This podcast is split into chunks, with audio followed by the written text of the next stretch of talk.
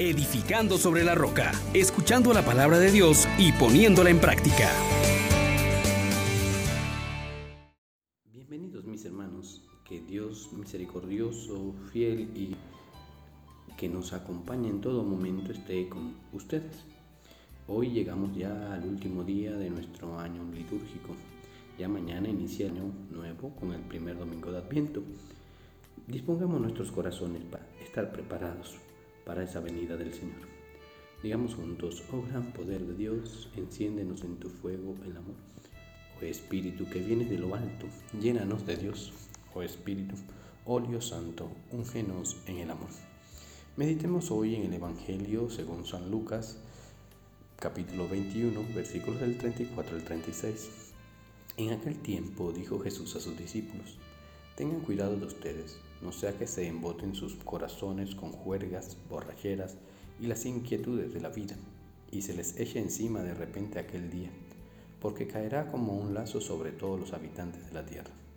Estén pues despiertos en todo tiempo, pidiendo que puedan escapar de todo lo que está por suceder y mantenerse en pie ante el Hijo del Hombre. Palabra del Señor. Gloria a ti, Señor Jesús.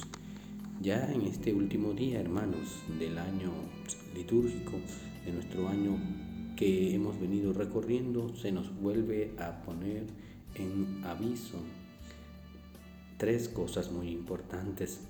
La primera, tener cuidado de nosotros. La segunda, que es no ponernos a que nuestras mentes se emboten con juergas y borrajeras. Y la tercera, de estar despiertos estas tres realidades nos acuerdan que estamos librando una batalla, que el enemigo es real, que está levantando cada vez más fuertes contra aquellos que son seguidores del Cordero. Pero Jesús nos recuerda tres cosas. El cuidado de nosotros mismos es en atención a las gracias que hemos recibido, que no podemos dejar de esforzarnos para seguir el camino del Señor.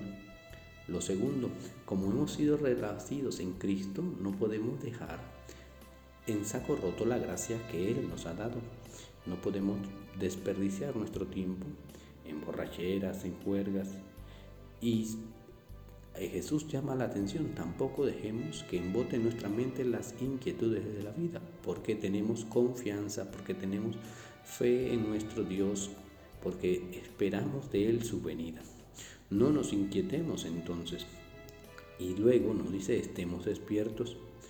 ¿Para qué? Para que ejerzamos la caridad, para que podamos escapar del mal. Y por eso dice que la caridad borra la multitud de las faltas. Mis hermanos, mis hermanas, nuestra vida está delante del Señor. Es verdad, se levantan reinos que nos hacen la guerra. Vemos cómo se blasfema contra Dios. Pareciera que Dios está ausente. Sin embargo, hoy vuelve Jesús a decirnos que Él vendrá, que Él está cerca y que nos pide mantenernos en pie ante el Hijo del Hombre. No desfallezcamos entonces, mis hermanos, porque Dios está con nosotros, porque su misericordia es grande. Y en cambio, bendigámoslo como dice también San Lucas, alcen la cabeza, se acerca su liberación. Esto es lo que vamos a ir celebrando durante este tiempo de Adviento. Nuestro Dios está cerca, se acerca nuestra liberación. Entonces, no perdamos más tiempo y por eso también logremos así escapar de todas aquellas cosas que nos amenazan, confiando en Dios nuestro Señor. Bendiciones para todos ustedes.